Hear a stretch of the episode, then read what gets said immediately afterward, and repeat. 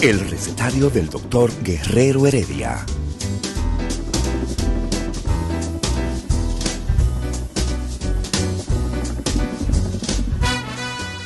Una respuesta para cada pregunta.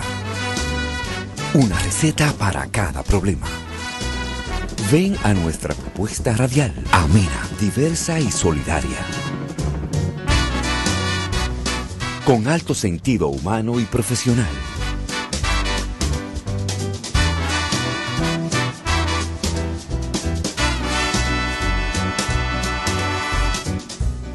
Buenos días. Bienvenidos al recetario del doctor Guerrero Heredia.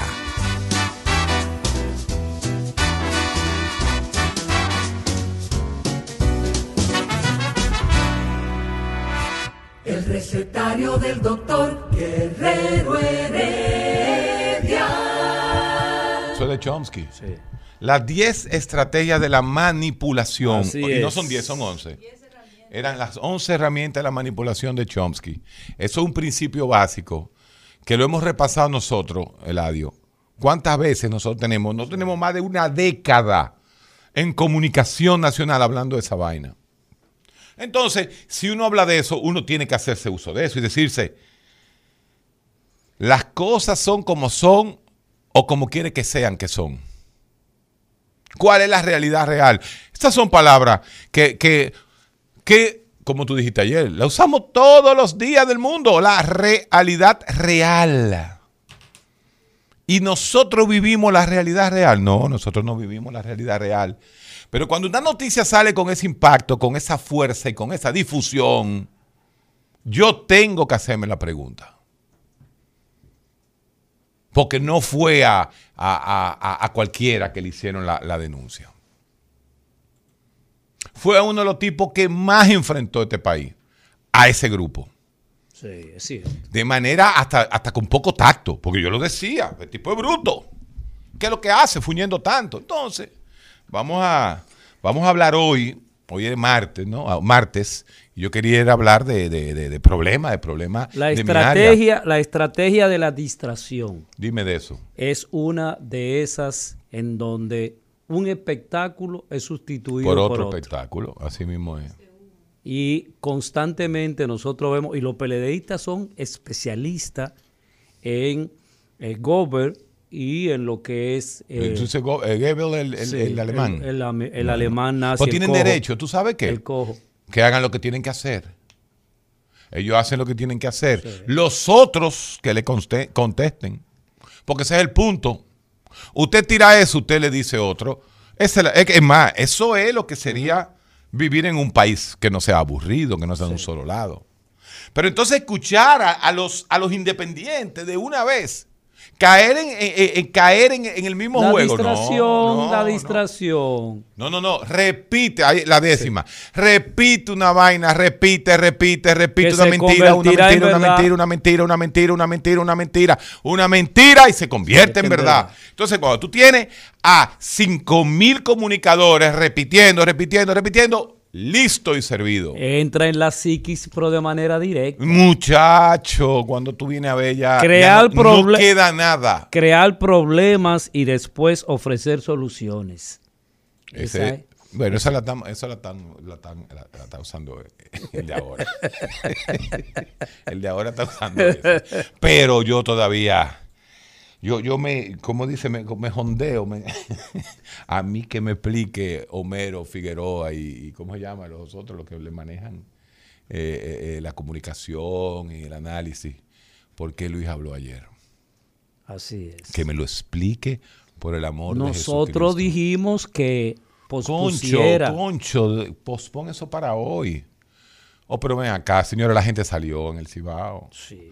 No, no como tú dices, hacer una bacana, pero la gente salió a celebrar, a tocar su bocina frente a su Porque casa. también, también u- uno tiene que entender que la gente, con la aparición de esta cuarentena, con la aparición del toque de queda, el acontecimiento de Santiago y de Moca, de donde es Olga, realmente salió a la calle eh, como una manera Normal. de decir, ya, ya, No, déjeme tranquilito un momento. No le busque la psicología a toda reacción sociológica. Estoy psicologizando la, La- cosa. claro, olvídate de esa vaina. Simple y sencillamente se están emocionados, ganó su equipo y salieron y tocaron una bocina, pam, pam, o un lata.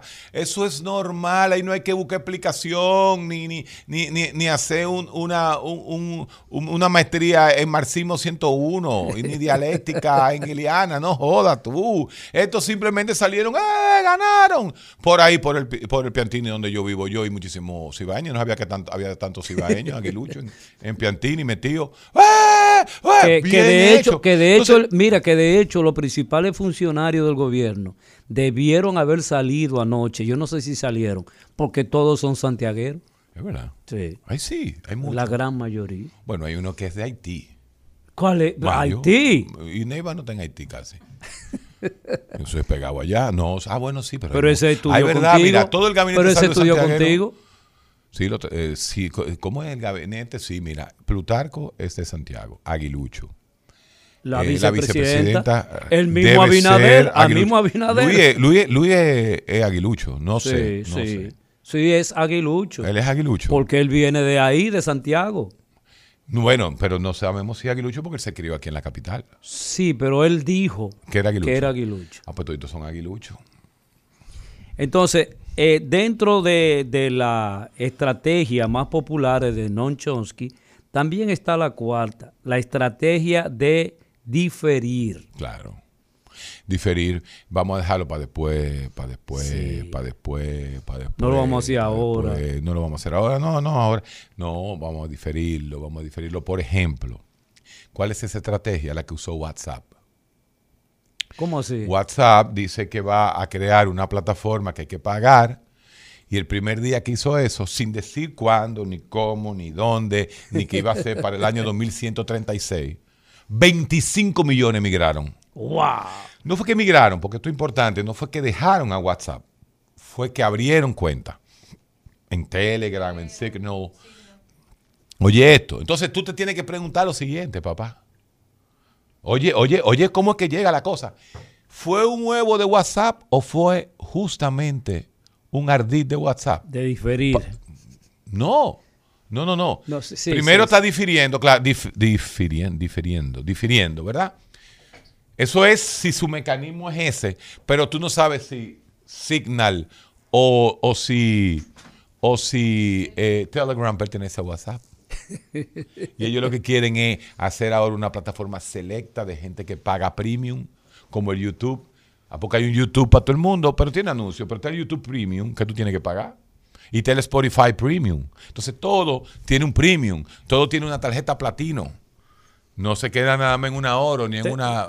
Entonces, este, este capitalismo no se va a acabar por ahora. Ah, Exactamente, exactamente. Porque se recicla Se permanentemente. recicla. Tú no sabes si verdaderamente WhatsApp que quiere ahora hacer eso. Pusieron un negro en Norteamérica, luego pusieron a un esquizofrénico, un loco. Este, o sea, se reciclan, se reciclan. Yo quiero hablar con el pueblo. eh. ¿Tú Yo quieres quiero- hablar con sí, el pueblo? señor. Yo quiero que Pero- el pueblo se comunique con nosotros Pero y oye, opine. la, la quinta, dirigirse al público como criaturas de poca edad. Eh, Ese, ese se llama la infantil. Eso sí lo estamos haciendo también ahora. Eh, exacto. Es una forma. eh, hay una, hay una, hay un. Yo no sé si es un libro, pero sí eh, Bauman habla de la infantilización de la, de la, de la sociedad, de la misma sociedad. Por ejemplo, ¿qué, qué ejemplo podríamos Buenas. poner de eso? Muchísimo todo el tiempo. Buenas. Buenas, gracias. Mm, Quiero decir que apoyo a Ricardo Nieves y que usted, doctor Guerrero Heredia, es demasiado petulante. ¿Demasiado? Petulante, sí, porque, porque, porque, porque ese es mi tono. Y. Buenas. ¿Te dijeron eso? Buenos días, buenos días. No estoy de acuerdo con la señora que dice que usted es muy petulante, pero voy a dar mi parecer sobre lo de Abinader ayer. Se había programado, son cosas que se programan con tiempo, y hacerle caso a la población o a algunos que representan una buena parte de la población, como usted y Ricardo Nieves y otros más, de que cambiara su alocución para otro día, era como darnos demasiado apoyo al pueblo, de que cada vez que nos quejamos, él no iba a hacer caso. Si lo hubiera cambiado, decimos, le tumbamos el pulso. No, pero óyeme, escúchame, escúchame. No es porque Ricardo y yo dijéramos que lo cambie, es la situación. O sea, si hay algo en este país que se ha convertido en una marca, en, una, en un símbolo, es la pelota. Entonces, llegar a un séptimo juego, justamente en una época donde por primera vez en la historia se da que solamente se puede ver por televisión, con excepción de la gente que fue escogida para ir al, play. Entonces, era un poquito, era un poquito contraproducente. Porque yo personalmente, yo personalmente ni soy gigante y mucho menos aguilucho. Y entonces... Usted es estrellista. Ay, sí. Y, y eso que me dijeron petulante. No, pero no lo es, pero eh, tal vez un poquito engreído, pero tiene razón. Pero yo soy así, yo me tengo que dar. no, yo en este país, en este país de mediocre, donde todo lo mediocre, eh, todo, lo mediocre están en los medios y tienen más fuerza y más cuarto que yo. Y más seguidores. y, más seguidores, que yo. yo me lo digo. Mierda para todo el mundo, coño. no, a ti no. Por eso te digo. Entonces. Una seguidora suya y óyeme, Ricardo Nieves. Dime tú, olvídate de Ricardo y olvídate de mí. No, no, ustedes es que yo creo. pelear por esto. Es que yo, eh, tú vas a ver lo que, le, lo, que le voy a decir yo el domingo. No, usted le puede decir lo que sea, pero no pueden hacer No, porque él me va a decir a mí, él me va a decir Él le va a contestar, claro. Sí, claro, pero eso no, es nada. salió huyendo hoy. ¡Ay, lo dijo! ¿Tú ves? Eh, eh, no, no, pero en serio. Es, que a veces, a veces uno tiene derecho a equivocarse, aunque sepa mucho y tenga mucha capacidad y mucha preparación. No, pero 20 veces. La ciencia se equivoca todos los días. Es decir, que puede ser que la apreciación suya o la de él sea la equivocada. Yo llegué, cuando yo llegué... Pero estoy de acuerdo también con una cosa que usted dijo. Esa gente que se acaba de ir tiene mucho poder y mucho dinero para hacer lo que quieran y mandar a hacer. Y lo están haciendo. Pero ven acá, por Dios, no. Entonces uno no se puede equivocar. Uno porque... Hay que esperar. Eh, oh, pero ven acá, eso lo viví yo. A mí me revivieron y gracias a Dios que me dieron muchísimo, ¿cómo se llama? Seguidores. Si no hubiera sido pero si no hubiera cogido tantos seguidores, mire, doña, en este mundo, como está este mundo, uno no sabe dónde está la verdad. Y lo único que usted tiene en la vida es decir las cosas como son, la verdad. Porque la verdad nada más duele una vez, eso sí duele muchísimo. Y duele por mucho tiempo, por mucho tiempo. Pero la verdad solo duele una vez. Y esa, esa es la cosa. Yo quiero que me expliquen por qué el presidente habló con el juego 7. Ah, que estaba preparado. Cierto. Ah, que hay una estructura que nadie sabía grabado? que estaba, no necesariamente, no necesariamente estaba grabado, no, no, no, no sé cómo fue. Entonces, no necesariamente, pero se presentó el juego 7. Se presentó el juego 7 de nuestro deporte nacional, el cual el gobierno tiene que darle todavía más apoyo, porque aquí hay una clase social, aquí hay una clase social que se está yendo para el fútbol.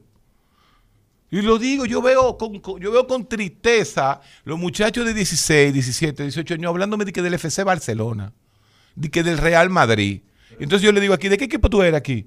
Y me dice que de, de, la pelota. Ah, de la pelota, escogidita. Oye, así que estamos. Entonces, es un grupito clase media alta. Por eso te digo. Pero, entonces, pero, hay, una cosa, hay un aspecto importante del juego de ayer. El Cibao está compuesta por 14 provincias. 14. Era el país o sea, y no es el, país. Es el país. No, y fue la primera vez que se que, que era un duelo cibaeño, así, 100%, 100 cibaeño. Y los cibaeños, eh, eh, eh ¿cómo se llama? Se identifican con su región. Buenos días, doctores. Buenas. Que bendiga.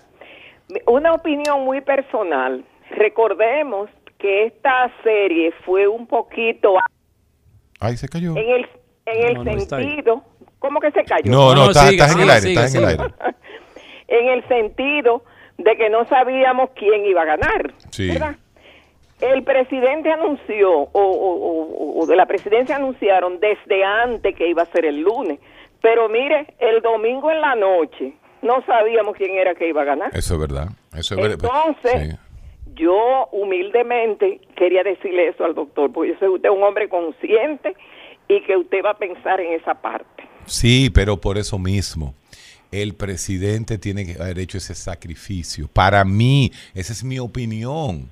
O sea, yo creo que él perdió audiencia. Ahora, usted me puede preguntar a mí, Guerrero, ¿y si realmente, justamente ese era el objetivo? Que la audiencia en vivo no sea tan... Porque acuérdese de las cosas que uno dice todos los días que el posmodernismo, de cómo se maneja la, la comunicación en esta época. Ah, bueno, que lo que querían era que, porque se hace ese tipo de presentación para que tú puedas hacer segmentos y tirarlos más cortos. El segmento donde el presidente habló del Banco Central, el segmento cuando habló del COVID, el segmento cuando habló de X y Y. Si lo quieren hacer así, tú dices, ah, bueno, esa fue la razón. Pero para mí, para mí, se presentó lo que no se había presentado en muchos años. Juego 7, Zona Cibao, Cibao, señores. A mí me encanta oír, por ejemplo, a la gente joven de Salcedo. ¿Cómo así? Sí, porque Salcedo está entre Santiago y, San Francisco. Entonces, tú no sabes de qué equipo son ellos. Interesante. Eso interesa, claro, y la gente de Moca, bueno, los mocanos ya están pegados de Licey, Licey es- eh, son aguiluchos, exactamente. Pero eso es interesante y eso es revivir nuestras tradiciones. O vamos a dejarle que le pase a la pelota como al merengue. Donde para tú hacer un concierto de merengue, tú tienes que buscar lo que descubrieron América para que canten. En una tarima de merengue hay 1500 años arriba. Ah. Y llegó la música Ajá. que no dice nada. ¿Dónde están, ¿Dónde están los jóvenes? Los jóvenes de 19, 25 años. Eso están en Dembow. En Dembow. Ajá, entonces le va a pasar a la pelota como le pasó al merengue. Digo yo. Eh, Buenas. Bueno, to- totalmente de acuerdo con, con usted, doctor Héctor. Y es verdad, se- es una tradición que se pierde. Fíjense que ayer era un, un séptimo juego y se dio el caso que segunda vez en la historia que un equipo viene de un 3-1. No, no, no, exactamente. Eso fue otra también. Claro. Esa fue otra. un- la, primer- la segunda vez en la historia, así mismo es. Claro, y también es como usted, usted dice, Héctor. Mira, a ver si yo pongo los tres canales de ESPN. es increíble, eso es solo social, de lo que dan fútbol social en todito. Sí, aquí tenemos, aquí tenemos, exacto, lo- el cable dominicano, lo que está lleno del fuño, ESPN, ESPN 1, 2, 3, de vaina. De que liga, ¿qué diablo me importa a mí la liga, la liga holandesa de fútbol? O la liga, o- no, eso no puede, eso no puede Ah, ser. Oye, yo digo, pero oye, es que el mundo, oye, hay una liga, eh, señores, en, to- en todo hay una liga y es de soccer nada más. Así Ya, es, Hasta Eh, la NBA la están dando poco esto. así es, así es. Eh, el sexto, la sexta manipulación es utilizar el aspecto emocional mucho más que la reflexión. Hombres con discurso no existen.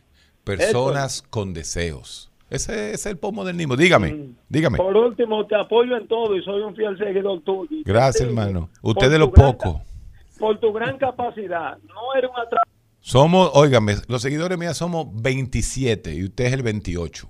Y 28 no porque yo soy psiquiatra, sino porque somos 28 nada más. Gracias a Entonces, Dios. El día, el día, no, el día que me sigan mucho me reviso. Ahí mismo. Tú lo sabes, yo he dicho eso 20 veces. Por eso que me dicen petulante a mí.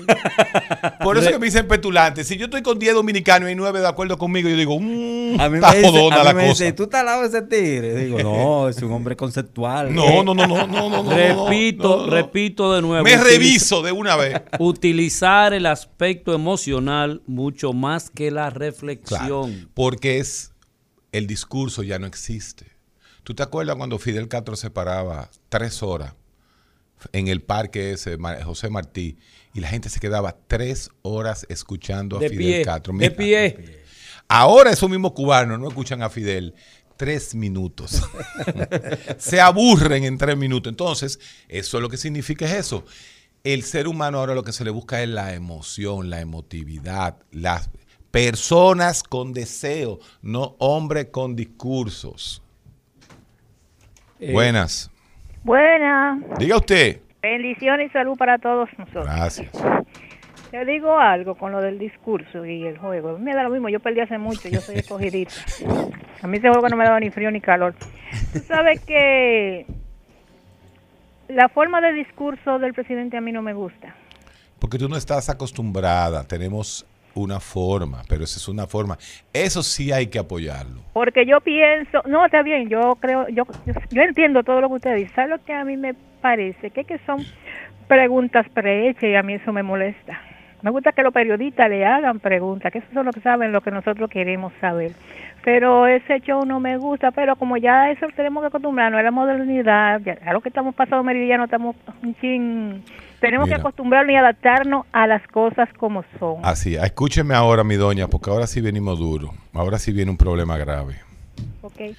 Eh, ¿Tú crees? tú no, crees no, que- perdón, perdón, Sí, perdón, perdón, papá. perdón. Ok, Hoy hay papá. 13 muertos. Hoy hay 13. Hoy hay 13 muertos y subieron los cuidados intensivos. Recuérdense que yo siempre estoy hablando de cuidados intensivos a 336. Ay, mamá. 336 cuidados intensivos. Ya estamos en que el presidente sí va a tener que hablar y va a tener que hablar de emergencia. Pero él habló anoche. No. Pero no habló de ese No, asunto. Tiene que juntarse ya, el, la, eh, tiene que juntarse, eh, atención, ¿eh? Aquí tienen que dar unas declaraciones el, el gabinete de salud, el gabinete de salud. Ayer hubo 13 muertos. Los cuidados intensivos subieron a 336 y la positividad subió a un 28. Muy alta. Muy, no, muy alta, no, altísima. Extremadamente Entonces, alta. cuando tú tienes 28 y tienes 13 personas fallecidas, que siempre le digo, vamos a darle 48 horas, los 13 de ayer se lo damos domingo y lunes, este se lo damos martes, y lunes y martes. Tenemos 13 personas fallecidas reportadas hoy. Entonces, nosotros ayer hablamos de eso, ¿te acuerdas? Sí. Economía versus salud.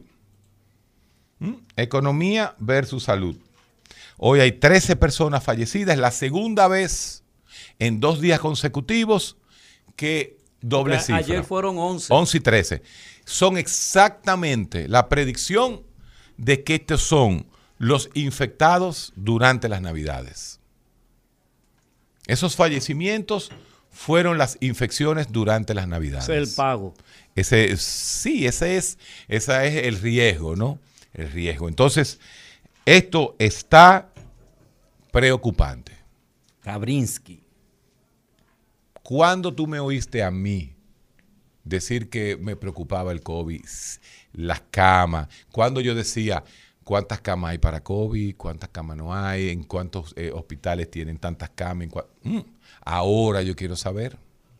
Yo necesito saber, gabinete de salud, cuántas camas, qué porción de los hospitales está dedicado a COVID. Me gustaría volver a saber eso. Y- Lo he preguntado la vida entera, ¿verdad? Y nadie. Y involucrar también al famoso colegio de, de- al colegio médico también que eh, eh, eh, se introduzcan en conocer cómo anda la salud en términos del COVID de los dominicanos. Mira lo que me dicen. Doctor, esta subida es la subida navideña. De aquí a, a- a ya una semana eso debe volver a bajar. Pero hay que estar atento. Hay que estar atento. ¿Por qué? O sea, esa es la predicción que se tiene. Sí, claro, es, es la lógica, es lógico, es lógico. Pero yo tengo esta gráfica que me la, me la hace la gente de Foco RD, como siempre digo, ¿no? A la gente de Lomi Restituyo. Mira, ¿eh? tú lo tienes eh, así, te la voy a mandar, mira. El 8 de mayo, el 8 de mayo, Del año pasado. Obviamente, el 8 de mayo tuvimos 325 pacientes en cuidados intensivos. En mayo. En mayo. Eso fue bajando con durante todo el verano, por supuesto. Esa es otra que no me aguantan, lo del verano.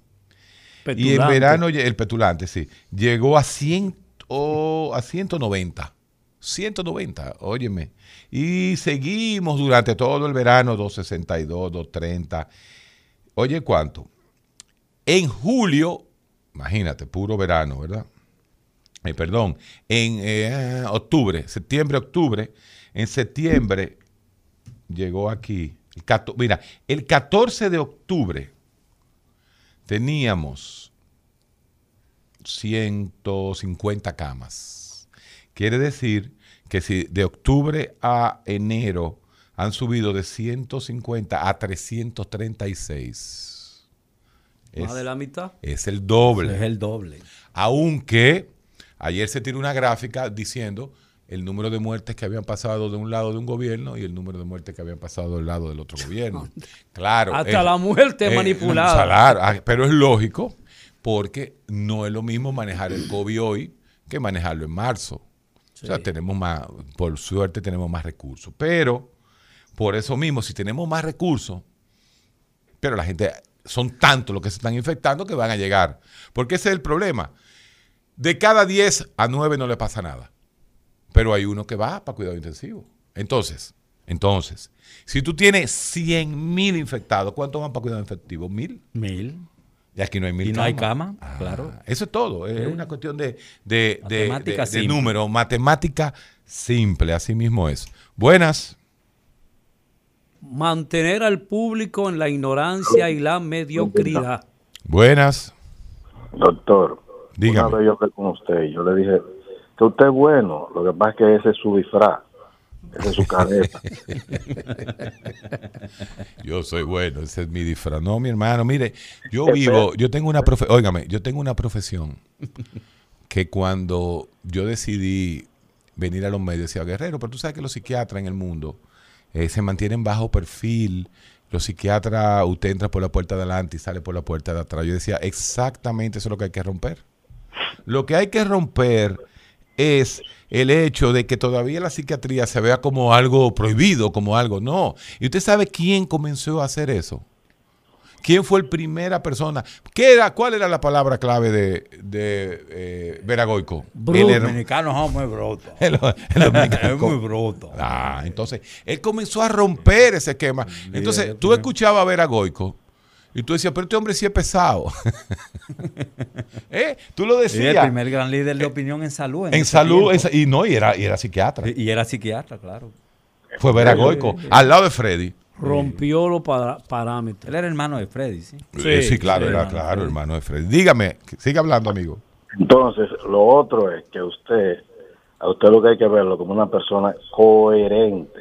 Usted dijo, yo no quiero política. Usted defendió, usted acusó al gobierno actual, atacó al otro, defendió al otro, pero hay gente que se identificaron, se embalaron y ahora no le dan la cara al pueblo. Usted sabe de quién le estoy hablando. Sí, sí, sí, sí. Hay, hay mucha gente que mira. Eh, Me- eh, me, y- yo- me- me decía, eh, eso está teniendo impacto, porque eso era, no sabemos si el impacto de eso es la noticia de, de, de Faña o, o- o- o- o ahora. Digo yo. Mira, llamada de lejos. Buenas. Me cayó esa llamada. On air. Ah, Buenas. Mira, se colapsó esta llamada. Bue- Mira, espérate, que no es así. Drop, le estoy dando drop. Excúsenme. se- Ay, Dios. Estoy flojo yo. Teléfono, Buenas. es ese hombre. Tú sabes lo que uno tiene 17 Pero años. vamos, vamos a escuchar las noticias de Ángel en lo que el teléfono se... ¿Tú quieres tu noticia? Vámonos con la noticia. Bueno, vamos a empezar. No, espérese, que hay ah, buenas. Aló, buenas. Dígame. Ahora sí, ya. Bueno, sí, puedo decir lo que pienso. Anda, carajo. Por eso me mato yo, por lo que usted- que- para que usted diga lo que usted Pues le dé la le voy a gana. decir que yo pienso que hay falta asesoría en Palacio o no se llevan de la asesoría. Por eso vimos el día pasado como se cambiaron las horas de un toque de queda al mediodía para que entraran en vigencia ese mismo día dentro de cuatro o cinco horas. Y poner un juego de pelota a la hora del juego de pelota decisivo para un campeonato, poner al presidente hablando en un discurso del presidente es algo sin sentido. Hoy yo me he parado tres veces en la puerta de mi casa y las tres veces cuando pasa alguien me dice, ¿qué dijo el presidente. El recetario del doctor Guerrero Heredia. Regresamos al recetario del doctor Héctor Guerrero Heredia. Y en esta mañana estamos Hablando tratando de entender el discurso del presidente frente a la actividad eh, masiva del juego final entre San Francisco y todo, Entre el Cibao. Pero por otro y lado, todo el otro lado. lo que encendió el, el- el- el debate, ¿no? Eh, Encendió la comunicación, porque para eso es que estamos en la comunicación. No es para aburrirnos y estar políticamente correcto. ¿Mm? O de un, la- de No, un lado o de y- otro no, y el lado. programa ahí flat, flat, flat, flat, flat, flat. No, aquí estamos para ser políticamente incorrectos. Porque eso es lo que hay en el mundo ahora mismo. ¿O, o tú crees que Donald Trump fue un, un- un presidente políticamente correcto? No, no lo fue. Ah, que lo sacaron a los tres años y once meses casi. Sí, pero, pero está ahí. Y es opción del 24. Oye, Y- oye y que te ya lo cruzó digo. la historia. Muchacho. Buenas. Buenas. Está en el aire. Buenas. Buenas. Dígame. Sí, buenas. La pregunta mía es, ¿qué es lo que tanto el presidente está hablando? Porque, ¿qué es lo que él le está diciendo al pueblo? Yo quiero saber cuándo es que él va a tomar la medida que cuando uno va al supermercado, los productos estén a un precio asequible, por Dios. ¿Tú prefieres la forma del otro presidente que no hablaba? No, no, no. el No autista. que no hablaba, sino que habla mucho, habla mucho, habla mucho. Habla mucho. ¿Te molesta que hable mucho? ¿Te gusta que no hablen? Porque uno no ve. ¿Qué edad tú tienes, papá? La solución. ¿Qué edad tú tienes? 27 años. Tú eres un muchacho. Tú no hablas todos los días por WhatsApp. Algunas veces, no tanto. ¿Y tú no consideras que es mejor tener un presidente que hable y que no sea como el otro que se cree que estaba en el altar de la patria? Bueno, pero que hable y que resuelva. Pero ahora el problema es que habla. Ah, porque el otro no hablaba y resolvía. Tampoco. Porque no es que este está mejor, que- peor o mejor que el otro, sino que habla, habla, habla, hace como un- una presentación en la televisión, como un show. Y eso, pero eso es para ustedes, la gente joven. Una pregunta, aquí entre tú y yo, porque tú, esta llamada yo quiero sacar la enseñanza, porque tú eres un joven de 27 años. ¿Qué tú ves más, fútbol o pelota? Pelota. Pelota. Y tú no has visto, tú no has notado que la gente más o menos de tu edad está viendo más fútbol que pelota. Sí. Ok. ¿Y a qué se debe eso? Mm, bueno, ni idea. por Exacto. Es que, es que no la hay. La- ¿Tú sabes por qué estamos viendo más fútbol que pelota? Porque la media, lo que nos influye a nosotros, nos hace ver lo que ellos quieren que veamos. Y a ti, por eso te digo, si el presidente está hablando mucho, aprovechalo. Aprovecha al presi- eh, aprovecha que te habla más y vamos a sacarle beneficio, porque si no, solamente vamos a escuchar lo que ellos quieren que escuchemos. No, No, hay razón, no hay razón para uno saber de que el fuño es fútbol. Es así, pero el punto es, wow, el presidente que tenemos habla muy carismático y cosas, pero soluciones, aunque estamos en una pandemia, una cosa, pero aquí no hay un famoso control de precios principalmente, que eso es lo que afecta a la clase media Es un pobre, buen por punto. Dios. Así es, la clase media, media y media baja. Mire, Sí, pero eso era antes de la imposición del neoliberalismo.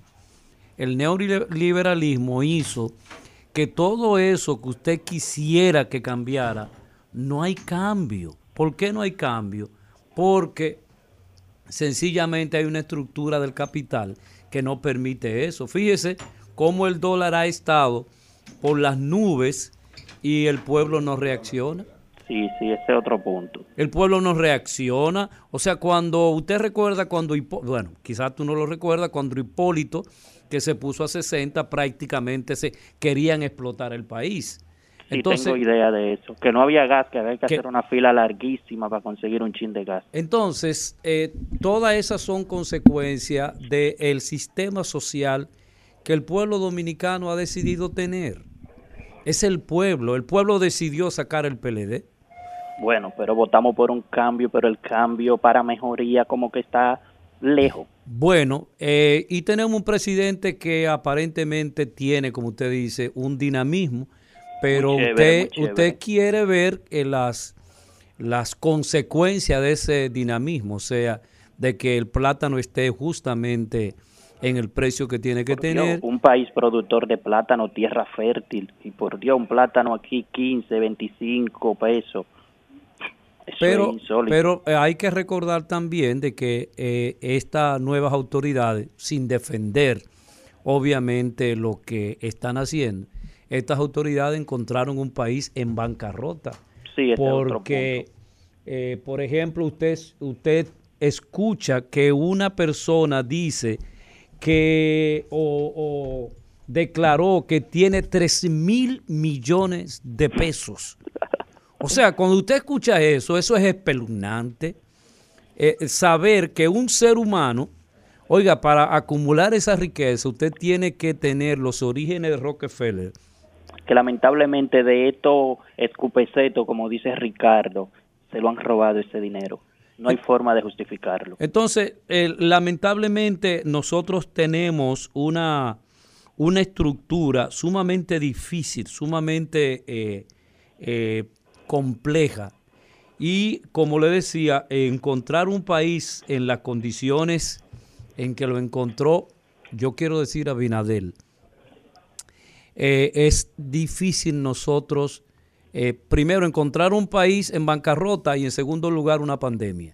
Lo lindo es que Danilo en el 2012 dijo que Lionel le entregó el, las arcas del Estado vacía con mucha factura de cuenta por pagar. ¿Y él cómo lo dejó? Bueno. Igual o peor. Así es. Yo, yo estoy viendo mucha preocupación en este programa. Ustedes están como muy gobiernistas. El doctor Guerrero Heredia, eh, loas al No. presidente y usted. Yo pensé que usted era de la izquierda radical. Es que yo soy... yo- Teórica, ¿no? Porque Pero ya es- ma- la manacla y todo eso quedó atrás. Pero usted está muy Pedro Ángel, aquí. Pedro Ángel, el hecho de hacer eh, ser objetivo en términos de análisis eh, de acontecimientos no nos ubica ni a la izquierda ni a la derecha, sino es simple y llanamente hacer el planteamiento de la realidad que nosotros vivimos. Eh, el, el- el gobierno anterior prácticamente casi toda su, su estructura de gobierno salió multimillonaria.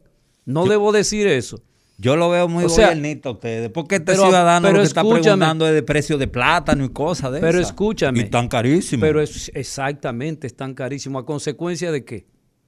¿Cuál es el origen de? Ahí vamos al otro gobierno. El, el pero bico. cuál es, pero cuál es el origen de? O sea, uno tiene que ser lo suficientemente neutral para poder hacer un análisis objetivo de una realidad que nosotros estamos viviendo. Pero no gobernista. ¿Hacia dónde? No gobernista. Pero ¿y dónde está el gobierno? Eh, ¿Dónde aquí está? Esto está, no sé.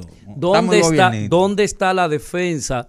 Porque primero, yo no soy ni PRMista, ni PLDista, ni reformista, ni nada de esas cosas. ¿De cuál izquierda es usted? ¿De la No, yo o de la radical? Yo soy, eh, yo soy un dominicano preocupado por la democracia y preocupado por el bienestar de los dominicanos. Pero ¿en qué lado de la El izquierda hecho- usted se sitúa? Para poder yo tener esa concepción, yo no tengo que estar eh, afiliado absolutamente en ningún sitio. Yo soy auténtico en términos de la defensa de nosotros los dominicanos. Tú tienes, por ejemplo, un, un- un acontecimiento muy cotidiano. Tú tienes el, el transporte. ¿Por qué nosotros tenemos el- el- la, la desgracia de no poder circular en la capital dominicana? Porque no tenemos un transporte público. Público. Porque esos carros que andan por ahí dicen que son públicos. No son públicos, todos son privados. Privados. sí. Todos son privados. El transporte privado es que se debe decir, no el transporte público, en el caso de ellos. Entonces, ¿qué resulta? Nosotros no tenemos un transporte colectivizado.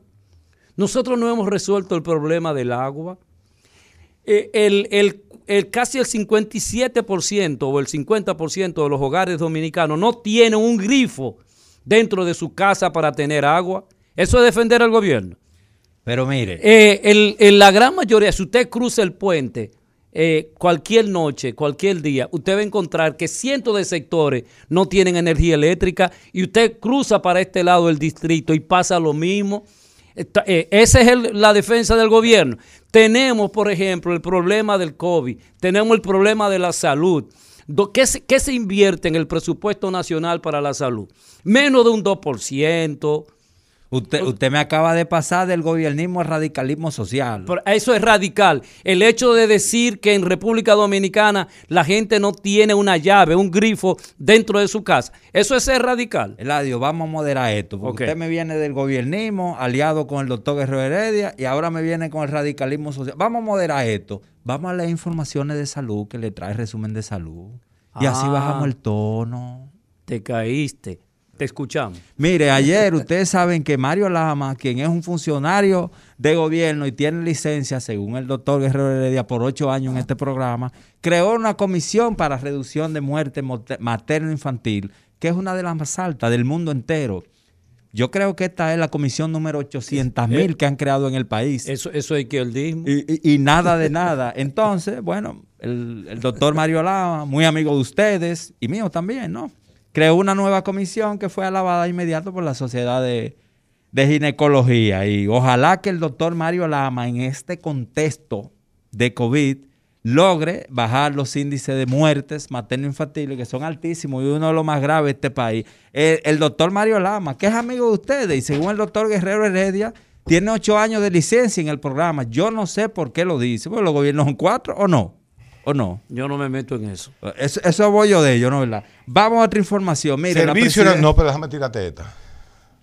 Suéltela. Servicio Nacional de Salud dispone de camas UCI, mayorías en el Gran Santo Domingo. El 45% de las camas de cuidados intensivos del Centro Cardio-Neuro-Oftalmológico y Trasplante Secanot están disponibles. Todo eso nota Oye, de pero, prensa. ¿eh? Pero tú, tú, eres, tú eres un poco abusador. Tú que viene ahogándote, tú quieres dar una información. Llevo como siete caleras hoy. Pero eso es bueno. Le digo, está muy gobiernista y no me lo creen. Dice Pero este por señor. fin, ¿yo estoy gobiernista o antigobiernista? No, usted, usted está gobiernista. Ahora, eh, eh, Eladio no pasó del gobiernismo al radicalismo social. El recetario del doctor Guerrero Heredia. Continuamos en el recetario del doctor Héctor Guerrero Heredia. Y estamos conversando. Isidro, le- explícale a, a Eladio que él tiene que comenzar a hablar cuando le den en, un, en honor, porque nunca lo hace. Entonces díselo, porque si no él no va a aprender, ni tú no vas a ayudar. Pero y este, y este No, señor, no, no, y, no. este, y este señor. Papá, Torra cada, vez- no aprende a papá, hablar. cada vez que comienzas a hablar, no está on air. Acuérdate o que sea, aquí- que no estoy en el aire. On air, en el aire. Tú eres americano. Aquí el que, el que coge cheque del Estado americano eres tú, no yo. ¿Qué va- Entonces, on este air tipo, significa, on air significa que ahí que tú tienes que entrar en el aire. Porque aquí estamos en una cabina sofisticada. Estas son cosas modernas. Ya entiendo. ¿Entiendes? Eso es lo que pasa. Entonces yo te lo estoy diciendo en el aire porque O yo sea, todo, todo lo digo en el aire. Yo, yo entiendo que después que esa señora te dijo lo que te dijo, Aprende que yo todo lo digo en el aire. Yo soy como los patos. esa, esa señora te dijo eso en el aire. Y, y entonces tú estás tirando hacia mí. eso No, que- no, no, no, me venga, venga. Mira, cuando una mujer Decide olvidar. te dice petulante. ya hay que, Mira, hay que dejar eso. Mira, cuando una mujer te dice petulante, revísalo. Y cuando le dice no te quiero, ¿Cómo le está diciendo te quiero. ¿Tú crees? Claro. No, no. Ahora, yo no mire, he mi visto- hermano, cuando a usted una mujer le dice, mire, Se yo lo dejé de querer. Ya, Se acabó. olvídese de eso. Ahora, doctora, Olvídese. analíceme esto. ¿Por qué la mujer nunca pide perdón? Que no. La mujer no pide Todo perdón. depende de tus... Mira, porque el perdón es tan difícil, mi hermano. Oye, Ángel no está metiendo por otro tema. El perdón es tan difícil. El perdón posiblemente sea una de las características del hombre más difíciles de ejercer. Es tan difícil que Cristo nuestro Señor tuvo que utilizar el perdón como filosofía. Aleluya. El cristianismo, el cristianismo, la filosofía del cristianismo es el perdón. Por, y fíjate lo difícil que es. Las mujeres no perdonan, doctor. ¿Y por qué? Bueno, la- la- las, que te han, la- las que han pasado en tu Por tu vida o las que tú has tenido. O por las que tú le has pasado, porque, porque es- uno dice eso. A mí me encanta. Oye, pero este tipo irreverente. a mí me encantan los varones, a mí me encantan los varones. Las mujeres de mi vida, y usted no le dice, y usted no ha sido los hombres de la vida hombres de, de la- de esa mujer. Dime, explícame. Yo soy un pariguayo consuetudinario. O Exacto. sea, eh, Entonces tú como pariguayo, las pocas mujeres que has tenido no te han perdonado. Bueno. Porque lo que le hiciste, lo hiciste como un buen pariguayo. Porque a la mujer le encanta que le mientan. pero he sufrido poco. A la mujer le encanta que tú le digas, yo te quiero aunque no la quieras. Aunque no la quiera. Entonces, Pero ¿y eres ¿cómo tú doble dices que a las mujeres... Doctor, mire, ven acá, mi- pero ven acá. Ah. ¿Y cómo tú dices que a las mujeres les gusta que le mientan? Por favor. Mire, mi- Son seres humanos. Mire, A mi- la mi- mujer le señores, gusta que le mi- digan la verdad. Hasta que la verdad significa estamos quebrados, no hay dinero, yo no te quiero, Mi amor, no estoy pagar la impotente, jipeta. la jipeta hay que entregarla, yo estoy impotente, yo no puedo esto, ya yo no te puedo suplir. Entonces, llega un momento en donde la verdad, mira, la verdad no la, no la Nuestra tolera pro- nadie. Nuestra No la- productora dice que eso es un sesgo. Nadie acepta la verdad. Olga está Ni chillando. hombre, va- vamos a arreglarlo, ni hombre ni mujeres. Ahora sí, ahora Ni sí. hombre, Ni- mujer. pero el hombre, es que lo, mira, lo que pasa es que el hombre es más sí o no. O el hombre o funciona o no funciona. O llora o no llora. Exacto. O no llora o no llora. El, el hombre, tú le preguntas algo, eh, viendo, viendo el juego de pelota, Sí. y la mujer le pregunta, ¿qué tú estás haciendo? Nada. Todo es nada. Nah, Doctor, pero cuando empezamos a hablar del está tema, buena esa. Olga, Eso, eso hay que analizarlo, el nada del hombre. El nada del hombre. No, lo que sí hace el hombre que no hace la mujer. Y esas son de las cosas. La mujer ve su novela, o ve su programa, o ve su serie. El hombre está con el tiqui tiqui tiqui tiqui Cambiando, tiqui, cambiando. tiqui, tiqui, cambiando. No se para. Y entonces la mujer dice, pero ven acá muchacho, ¿y qué? Tú no dejas de... ¿Y, y- y qué tú estás viendo? Nada. Nah. pasando aquí. Doctor, pero cuando empezamos a hablar del tema... Sí, gracias, sí, hay hombres noveleros. Ok, sí. vamos a seguir, Ángel. ¿Qué otra noticia tú tienes? No, pero yo antes quiero un chismecito en el aire. A Cuando ver. empezamos a hablar de este tema, Olga, nuestra productora, está ahí, que yo, que esa se ve que una maiditica, que ha puesto a hombre a pedir perdón. No. A, a- a- Ella- ella a abrazarla en el Ella es evangélica, ella es evangélica. Ella evangélica. Señores, vamos a leer otra noticia. Ya, miren, el, el tecnoestrés está acabando. Lo digo porque nosotros estamos elaborando un reportaje para el periódico El Día y entrevistamos a una abogada especialista laboral y dice que está afectando el aparato productivo, pero también entrevistamos al pasado presidente del Colegio Dominicano de Psicólogos, que es Eladio Hernández, el licenciado Eladio Hernández, quien está ahí comparte con nosotros aquí en cabina. Y muy buena descripción que da usted sobre el impacto que está causando eh, el estrés que deja la eh, trabajar en casa con la tecnología, irritabilidad, una serie de, de factores que la abogada Darnetti Lugo, que es especialista laboral, conecta con la baja productividad que va a tener eh, el sector empleador y el aparato productivo nacional. Eso es un tema interesantísimo. Pero tú te imaginas tú trabajando en una habitación en tu casa, escuchando los gritos de tu hijo más pequeño y la pelea que se produce, pero tú tienes que entregar un documento o tú tienes que hacer los reportes eh, de tu trabajo y tienes que hacerlo en ese momento. Eso Pero ahí viene la mujer que que no perdona. es, es extremadamente emocional. Las mujeres son extremadamente emo- emocionales y te dice, mira, se acabó el gas. ¿Y por qué es que, y por qué es que, y eso lo debe escribir, eh, explicar el doctor Guerrero Heredia, eso es Yo soy de Salcedo y so- dice Jordi Santos, el amigo Jordi Santos. Yo soy de Salcedo y soy aguilucho. De los jóvenes de 20 en adelante, la mayoría es aguilucha. Y hay un poco de los nuevos jóvenes de los gigantes, pero la mayoría sigue siendo aguilucho. Pero en esa región, En obviamente. el Salcedo, sí, porque que Salcedo está ahí en el medio. Eso, el Cibao Central. Exactamente. Ellos están en el Cibao. Señores, no me gusta el virus, no me gusta el virus en 13 muertos en un día. Acuérdate que antes tú decías 13 muertos y eran recopilados de tres meses.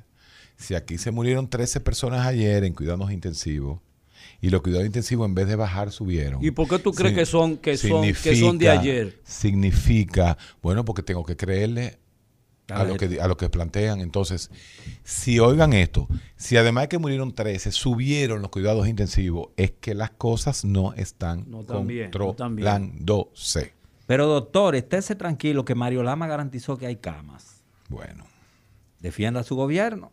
No, hay camas. tranquilo. Pero este señor ha venido a Duro y acusarte culvero. a ti de que eres gobernista. Pero él es que está haciéndole el discurso al gobierno. Así es. Parece que cobró ya. Parece que cobró. la- No, no, no Parece, sí, no ya los le- 25. le dieron son, su- los, son los 25. Pues Eh, sí. Vamos a seguir escuchando a a, a nuestros, gente, hombre. a nuestros oyentes. Buenas, Sí, buena. ¿Cómo está, doctor Hernández? bien. Aquí saludando a Héctor Guerrero, a Ángel desde Massachusetts. ¿Cómo anda ese equipo? Hola, hoy? ¿cómo estás? Muy bien, muy bien. Oiga, ¿qué tema trajo Ángel ahí con eso de que la mujer no perdona? Y usted después dijo que es un ser emocional y etcétera. Y despiadadas. Ay, ay, Yo ay. creo- ay, yo descubrí Sí, pero ese tema, estos tres pariguayos que están en el aire no pueden hablar de ese tema. Yo creo que aquí lo que Hay dicen que, tres hay que pariguayos. esperar a ver qué dice Ricardo. Hay que esperar- ¿A quién? No, pero ese es el Ricardo. pariguayo mayor. Ese es el, pa- Oiga, ese es el oiga, pariguayo doctor, mayor. Doctor, oye esta teoría. Si el amor entra por la cocina, ¿por dónde sale? Por la puerta, co- por el patio, No, lo para que la ha dicho sala. él No. Esas son teorías filosóficas, pero yo creo que debemos buscar gente eh, verdadero eh, macho alfa y mujeres alfa. ¿Qué, qué significa Bueno, eso? mujer alfa es Lidia Soto y macho alfa eh, debe ser José Ramírez.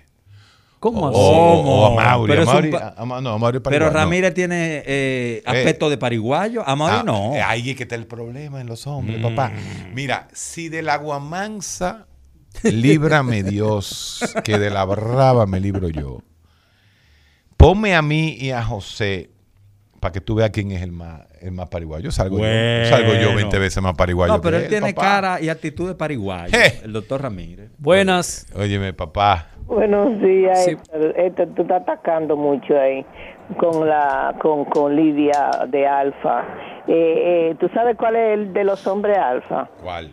Eh, eh, tu amigo el podólogo. Ah, Iván. Iván Silva. Iván es alfa, sí, es verdad. No, no. Y mi podólogo, hermoso hombre.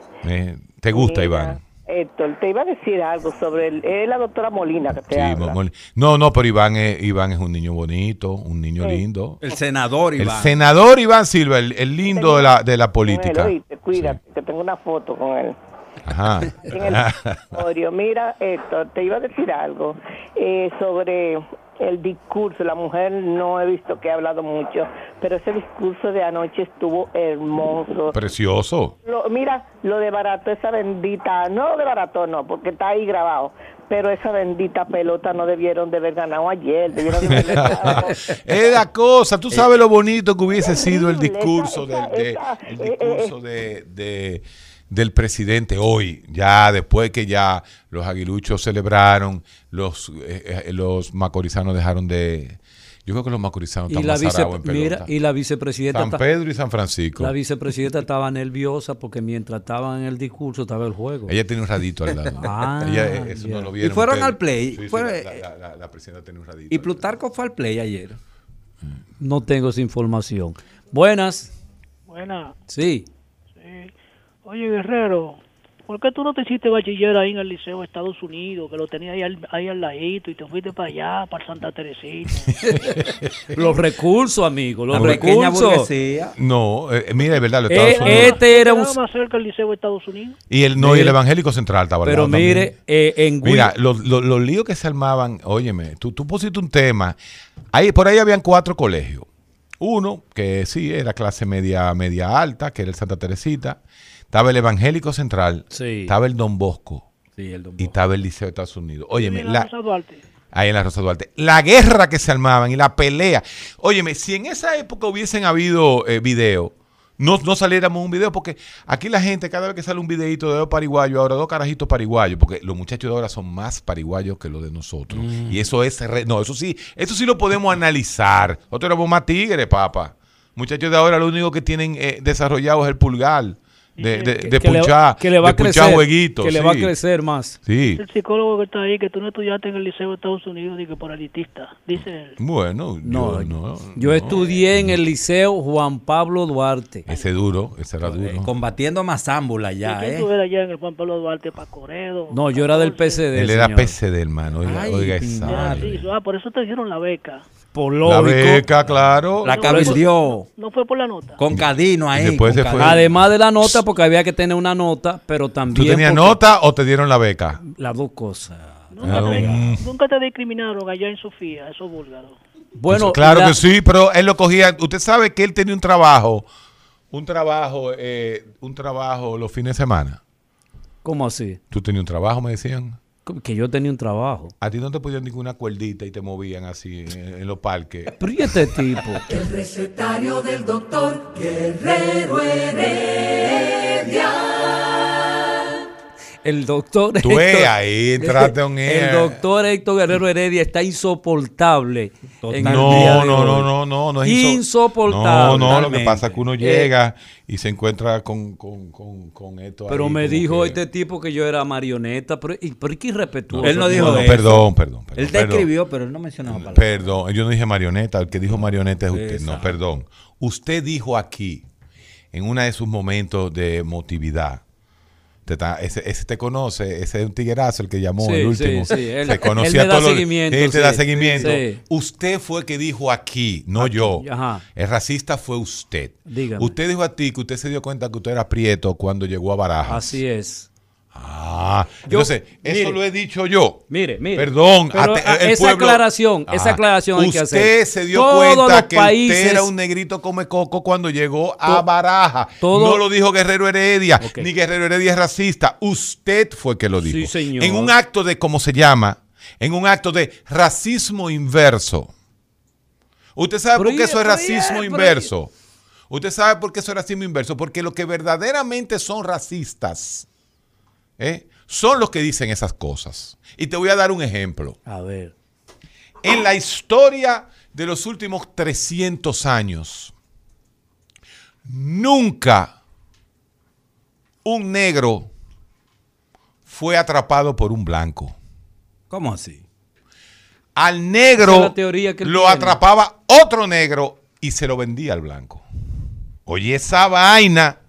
Ah, eso se llama deconstrucción de los constructos racistas Y enajenación. del mundo. y enajenación de esos Ah, sujetos. oye eso. Los portugueses, los ingleses y los españoles se quedaban en la playa esperando que una tribu más fuerte que otra tribu atrapara a los esclavos y lo vendiera por espejito. ¿Y quién defiende a- a, la, Ah. a la clase dominante de todos los países? No es una policía que te rompe la cabeza voy. en un momento. Entonces, lo mismo. Entonces, usted no debió haber dicho ayer que usted descubrió su raza cuando llegó a Pero ¿y Barajas. por qué no decirlo? Porque es un racismo inverso. Mira, todos los países blancos, en la gran mayoría, son racistas. Que por cierto, ya no toda Europa es blanca, ¿eh? No, ya, ya los En turcos. Francia, exacto. lo- lo- to- todo- Francia está- Y está lleno de, de- de- de africanos que tú no te imaginas. Azules, azules. Este, y en todos los países. Y qué bueno, porque la riqueza europea, en su gran mayoría, procede de la África y procede de América Latina. Cuando tú te paras en el Arco de Triunfo en París, que tú miras hacia el fondo de esa avenida, tú dices, no, pero esto, ¿y, y- y qué es lo que pasó ¿Cuánto blanquito? ¿Cuánto negrito? No, no, no. La estructura, el, el, el, Lo el imperial, cuidado. Bona- eso era Bonaparte. Pues es una cosa increíble. Eh, y, pero toda esa riqueza vino de la matanza de aquí, de lo, cuando estaban los bucaneros, Los que nos llevaron todo el oro y que nos llevaron todo. ¿Tú crees que era de esa? Sí, era de esa época. Totalmente. Aquí le dieron piña a uno de los, de los Bonaparte. Sí. No a ¿A Bonaparte? Gotró Piñero, no, no, no a Bonaparte Gotró, sino a, a uno de los... Y fueron los en- franceses y los se que- murieron de, de malaria. lo- los franceses fueron los que dieron el, la 27 mil, eh, eh, el, ¿cómo se llama? El tamaño de 27 mil kilómetros cuadrados, donde está esa tierra alta, ¿cómo es? Esa parte después de Dajabón. Cabo Haitiano. No, después de Dajabón, ¿qué es lo que hay? Restauración. Haití. Eso, Ah. eso. Haití. Sí, lo dieron. Va- vamos con el pueblo. Vamos a seguir con el pueblo. Buenas. Buenas. Muy buenos días. Sí, le Diga escuchamos, usted. señor. Eh, Héctor, Dígame. cuando, cuando estabas en la Casa Vieja, Ajá. tú hiciste un programa, ustedes hicieron un programa sobre el racismo. Sí. Y nunca se me va a olvidar, pero sí me gustaría que le diera tal vez otro retoque a por qué el negro siempre se siente más marginado o es el más racista que la misma raza blanca. Mira, eso tiene que ver con los estamentos del poder, ya eso es poder. O sea, ¿cuál es el discurso hegemónico? ¿Cuál es el discurso? Por ejemplo, el discurso de belleza. Tú no puedes eh, divorciar el discurso de belleza con el discurso de poder. La belleza es blanca, los griegos, pelito lacio. ¿Tú tienes idea de lo que gasta la dominicana en productos de, de, de, de, de desrizado? Las pelucas que se... No, que- no, no. O sea, eso es todo un negocio, un mercado, porque el discurso hegemónico, y ahí me voy a tener que ir a los amigos de Eladio Hernández, que son los, los comunistas, Gramsci, eh, Gramsci hablaba de la hegemonía eh, y, y el poder, ¿no? Después me tengo que ir a Foucault y hablar de los microfilamentos del poder, de cómo el poder... Pero hay un discurso hegemónico que es instintivo. Es un discurso instintivo que nos entra a nosotros sin nosotros darnos cuenta. Por eso era que yo le decía al, joven de 27 años, que, bueno que gente joven nos está llamando también, de que hay que ver por qué, por ejemplo, el fútbol, porque es que nos lo están metiendo por ojo, boca y nariz el fútbol. Entonces, desde que tú naces, ¿ah? desde que tú naces, la abuelita tuya, eh, oscura, te está laciando los cabellos. Te la están haciendo y las niñas las agarran y las torturan. Eso debería ser parte de abuso infantil, ¿eh? Agarrar a esa muchachita y ponerle esa lejía. Bueno, ya hay cosas más buenas, de que la queratina y vaina de esa. Y se la ponen y comienzan a laciarle el cabello. ¿Por qué? Para parecerse a quién. eh, a una blanca. Sí. Pero ese es el discurso. Sin embargo, usted ha visto que en los últimos años, eh, con el inclusivismo del posmodernismo, por ejemplo, ahora mismo las nalgas que gustan son las de Jay López, que son unas nalgas morenas, porque son grandes, fuertes y duras. Y más si son caribeñas. Las caribeñas son las que tienen la mejor estructura Bueno, entonces, muscular. to- hay- y por ejemplo, lo- los labios, ahora las mujeres están haciéndose operaciones para tener labi- ma- labios más carnosos. Entonces, pero no hay duda, querido amigo, de que no es que el negro es más racista que el blanco. Es racista. El problema está que no es víctima. Y es mi posición. Mi posición no es que el negro es víctima, no, el negro es menos racista. Es lo más que usted puede decir. O es igual de racista que el blanco. Bueno, la Porque las estructuras, las estructuras de poder en África, si usted estudia los Tutsi, los Zulúes, y toda esa, usted se da cuenta el racismo que existe entre esas, esas, esas tribus africanas. etnias, sí. Lo mismo que los árabes. Más de un millón se mataron. Exactamente. Entonces, todo es el discurso hegemónico. El discurso de poder está ligado con el discurso estético y como los blancos son los que tienen el poder, pues eh, señores, contra eso no han podido ni los coreanos. Ustedes ¿Cómo- no se han dado así? cuenta que la, la- la- la juventud coreana y la juventud china se tiñen los cabellos de rubio. Sí. Sí. Punk, punk. Parecen, parecen unos mariconcitos toditos. Tú lo ves, mira, con unos cabellitos acá, toditos. ya tú no te estás frenando. Pero no me, no, me, no, me, no me corte, deja que siga el flujo, porque si tú lo dices le da más impacto. Opaca. Ah, bueno. Entonces, parecen unas niñas todos. ¿Por qué? Que tú dijiste la palabra ahorita, papá, tú, tú, tú dijiste la infantilización. ¿Qué es lo que hacen los japoneses hasta los 25 años? No tienen sexo, son asexuados, hay un grupo gigantesco. ¿Y qué es lo que hace? Infantilización. Los emoji y los otros, los anime. Los anime. ¿Tú te acuerdas de los anime? Esa, pues, que, eso, que eso es lo que está viendo to- todos los muchachos. Son cosas infantiles. Eh, tienen dragones, tienen eh, dragones, no, tienen, eh, ¿cómo se llama? Murciélago, tienen lobo, pero es una infantilización de la sociedad. Ahora mismo se habla de que las relaciones sexuales entre los japoneses, los co- coreanos, fíjense que estoy hablando japoneses, coreanos y hasta los mismos chinos, es una infantilización no están teniendo sexo eh, carnal, físico, sino que todo es por la internet, todo es por las cosas. Y eso es, eso el, el- el- ese es el discurso hegemónico. Y hay Entonces, prostíbulo ahora pa- con muñecas. prostíbulos Con muñecas. aquí en Santo No, Domingo. no, en Santo Domingo no. Ah. En, ah, en Corea, en Japón. Prostíbulo. Don- sí, donde tú vas a tener sexo con muñecas, Pero la muñeca la venden. Pero hay un establecimiento para eso. Para la muñeca. Para la muñeca. Y eso no tiene un nombre en psiquiatría o algo así. No, eso eh, tú dirías fetichismo, pero no tiene nada que ver con eso. Pero fíjate cómo también hay un dato para que tú continúes. Eh, Corea del Sur Sí. eh, tiene una No, yo creo que grandísima en Corea del Norte le dan una pela al que se tiña de rubio. Los ahí fusil- mismo, no, una pela. En la- en plaza. Le dan una pela, compadre, mire. en la plaza, el chinito. que a propósito no hay datos de coronavirus en Corea del Norte. Porque no los dan. No lo- Y en Cuba hay.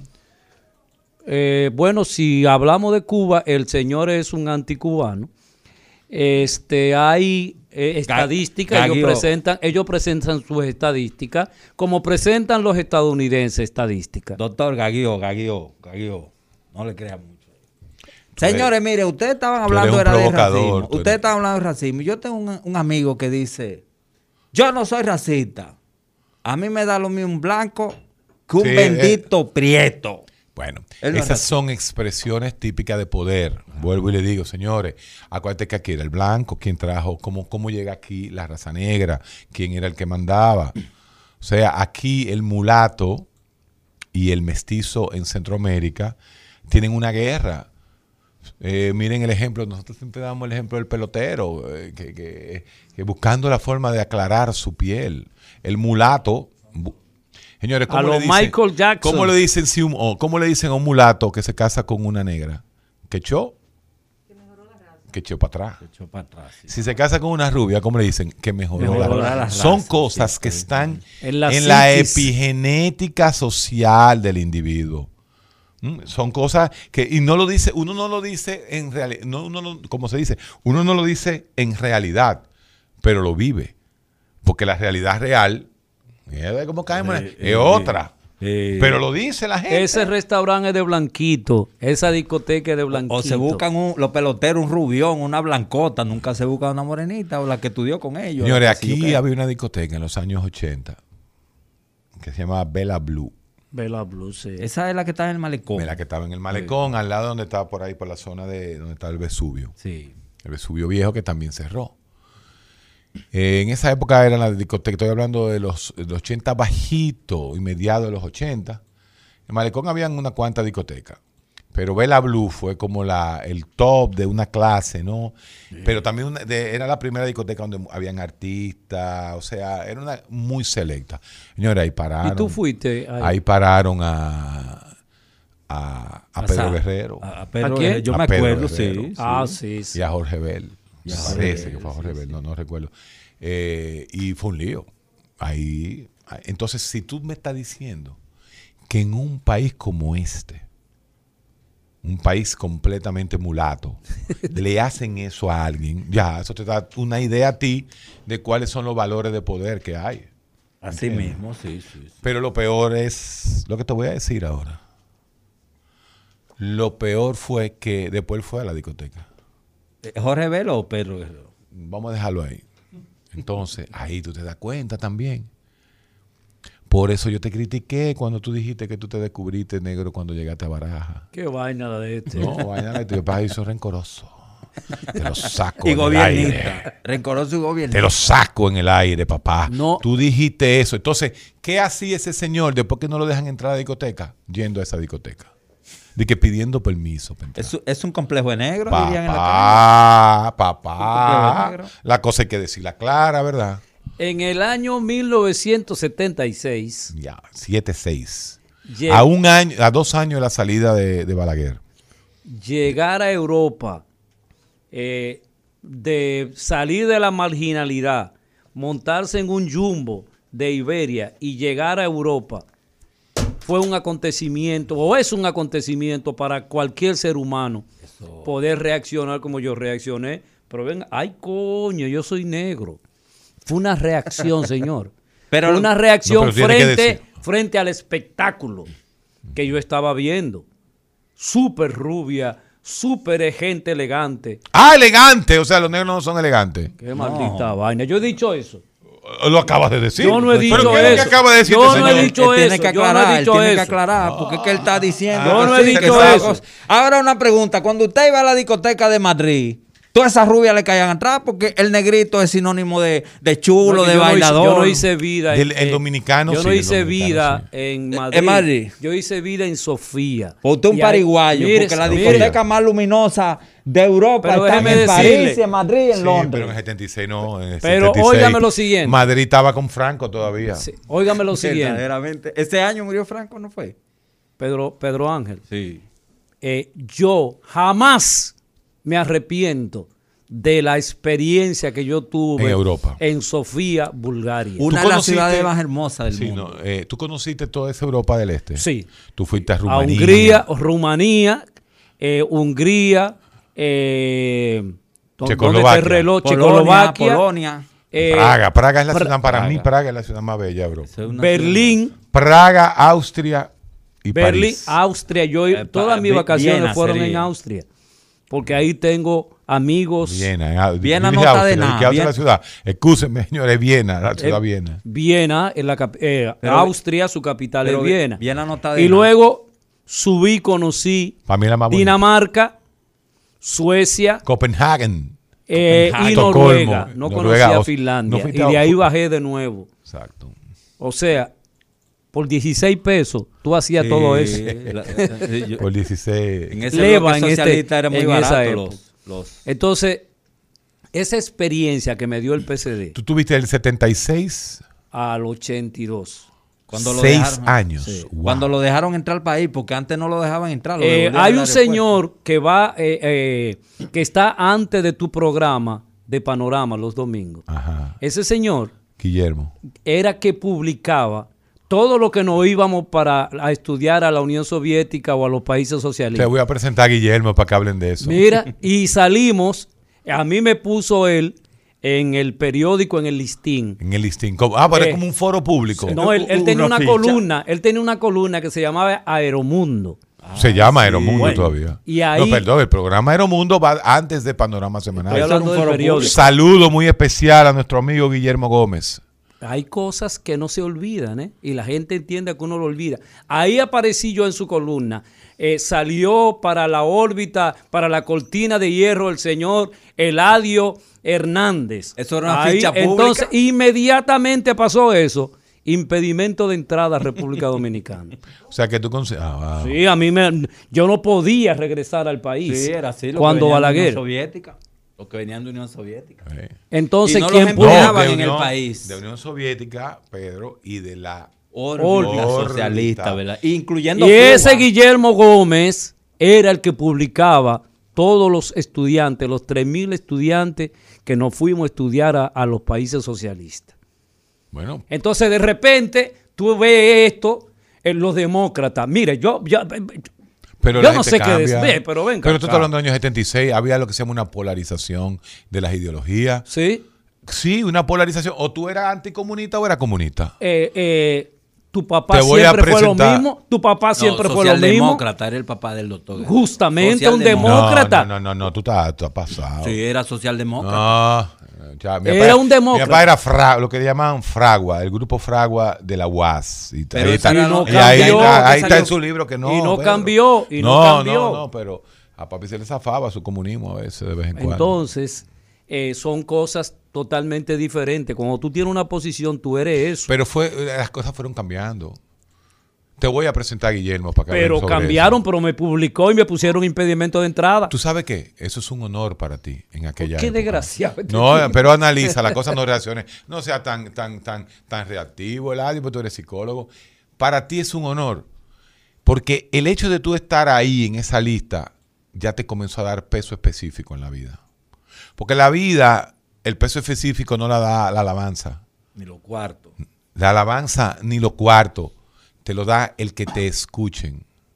Wow. La opinión de los demás me la paso por ahí mismo. Lo importante es que te escuchen. Doctor, Entonces, en el momento, no, quédese ahí tranquilo. En el momento que a ti te ponían en ese foro, te estaban dando fuerza, te estaban dando poder. Es más, estaban eternizando tu nombre. A los 17 años ya tú tenías tu nombre impreso en un lugar. Y cuando llegué. ¿Y dónde tú estás ahora mismo? y cuando llegué, A los 60. en lo, Eh, eh, ¿dónde, dónde está él ahora? Sí, ahí. en los dándose medios. ca- ¿Secretario? ¿El tipo tipo éxito? No, dándose caché al lado del doctor Ah, Guerrero Heredia. Tú ves que la Pero, petulancia- Ángel, Ángel, va- yo voy a No. pensar los días que tú vas a venir aquí. No, perdón, perdón, escucha. El tipo fue, óyeme, óyeme, presidente del Colegio Dominicano de Psicólogos, el mismo comunista que estaba en la, en la Bulgaria. profesor en escuelas, en secundarias norteamericanas durante muchísimos años. Psicólogo. ¿eh? Pieza clave de la comunicación radial en salud en República Dominicana en este momento. Y al lado del doctor Guerrero Heredia. ¿eh? Eh, y eso lo dijiste tú. No, no, porque déjeme. Pero vale, pero vale, pero vale. No, no, Vale muchísimo, pero lo dijiste tú. Déjeme meter la lisonja porque me acaba de amenazar con No, no, eso es increíble. Lo que tú acabas de decir, lo que tú acabas de decir es lo más importante, pero lo dijiste tú para que no me digan petulante. Entonces, óyeme, óyeme, tú tienes un legado. Yo he visto cómo tratan a, a, a Eladio, no uno ni dos, no, cientos de estudiantes de psicología de la cátedra de psicología de UTESA, donde él es un ícono en el sentido de como, educa- como Profesional. como, como profesor, como educador. Ese hombre hizo una, una conferencia donde habían eh, 300 psicólogos. Entonces, tú has hecho tu vida. Y ese señor te ayudó en ese momento, aunque fue... Pero ven acá. A ver. Aquí hay gente que vive de esa familia de los héroes de Trujillo. De la franquicia. Es una franquicia aquí. Y de los Mirabal. Bueno, eso lo dijiste. También lo dijo. Esa este es otra franquicia, yo lo este digo es el que está hablando. responsablemente. No, no, yo tengo Esa es demasiado otra- amigo. esa es otra franquicia. Yo tengo Y yo demasiado también. amigo. Bueno, el día de hoy fue un programa sumamente. Un desastre. un totalmente. Esto fue un desastre. Yo no quisiera que se repitieran programas de este tipo, porque la verdad que yo no sé ni dónde fuimos ni qué hicimos. Pero no, pero realmente te humanizamos después de la, del insulto que te dio la señora. la señora no me insultó. Oh, ok. Nada más me dijo petulante. Un honor, ¿eh? Eh, Eso, claro. Un honor. Claro. Un honor. Léete la página 700 del Quijote. Eh, ¿Cómo así? ¿Qué dice esa página? Nos ladran, nos ladran, Sancho. Página y todo. Es señal que cabalgamos. El recetario del doctor Guerrero Heredia. Rumba 98.5, una emisora RCC Media.